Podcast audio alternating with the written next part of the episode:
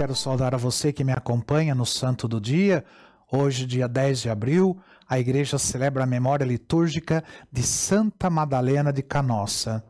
Madalena Gabriela de Canossa, ela nasceu no dia 1 de março de 1774, na cidade italiana de Verona, que pertencia à sua nobre e influente família. Seu pai faleceu quando ela tinha cinco anos. Sua mãe abandonou os filhos para se casar novamente. As crianças foram entregues aos cuidados de uma péssima instituição e Madalena adoeceu várias vezes. Por essas etapas dolorosas, Deus a guiou por estradas imprevisíveis. Aos 17 anos, ela desejou consagrar a sua vida a Deus e por duas vezes ela tentou a experiência do Carmelo, mas sentiu que não era esta a sua vida. Retornou para sua família, guardando secretamente no coração a sua vocação. No palácio, aceitou a administração do vasto patrimônio familiar, surpreendendo a todos com seu talento para os negócios. Entretanto, nunca se interessou pelo matrimônio.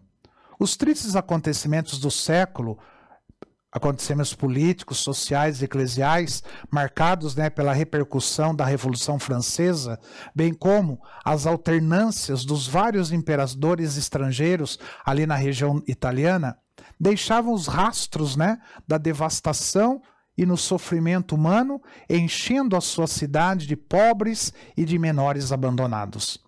Em 1801, duas adolescentes pobres e abandonadas pediram abrigo em seu palácio ela não só as abrigou, como recolheu muitas outras, pressentiu que este era o caminho do Espírito e descobriu no Cristo crucificado o ponto central da sua espiritualidade e missão.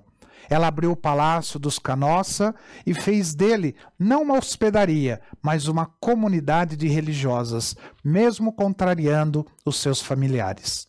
Sete anos depois, superou as últimas resistências de sua família, deixando em definitivo o palácio. Madalena foi para o bairro mais pobre de Verona para concretizar o seu ideal de evangelização e de promoção humana, fundando a Congregação das Filhas da Caridade para a formação de religiosas educadoras dos pobres e dos necessitados. Seguindo o exemplo de Maria, a mãe dolorosa, ela deixou que o Espírito a guiasse até os pobres de outras cidades italianas. Em poucos anos, as fundações, elas se multiplicaram e a família religiosa cresceu a serviço de Cristo. Madalena escreveu as regras da Congregação das Filhas da Caridade no ano de 1812, as quais, após 16 anos, foram aprovadas pelo Papa Leão XII. Mas só depois de várias tentativas mal sucedidas, Madalena conseguiu dar andamento para a congregação masculina, como ela havia projetado inicialmente.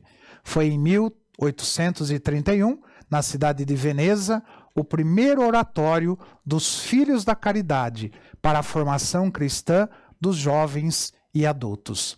Ela encerrou sua fecunda existência terrena numa Sexta-feira Santa da Paixão.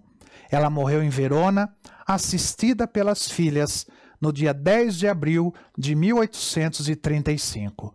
As congregações foram para o Oriente em 1860. Atualmente estão presentes nos cinco continentes e são chamados de irmãs e irmãos canossianos. Em 1988, o Papa João, São João Paulo II proclamou Santa Madalena de Canossa, determinando o dia da sua morte para o seu culto litúrgico. Santa Madalena de Canossa, rogai por nós. Que o Senhor te abençoe, em nome do Pai, do Filho e do Espírito Santo. Amém.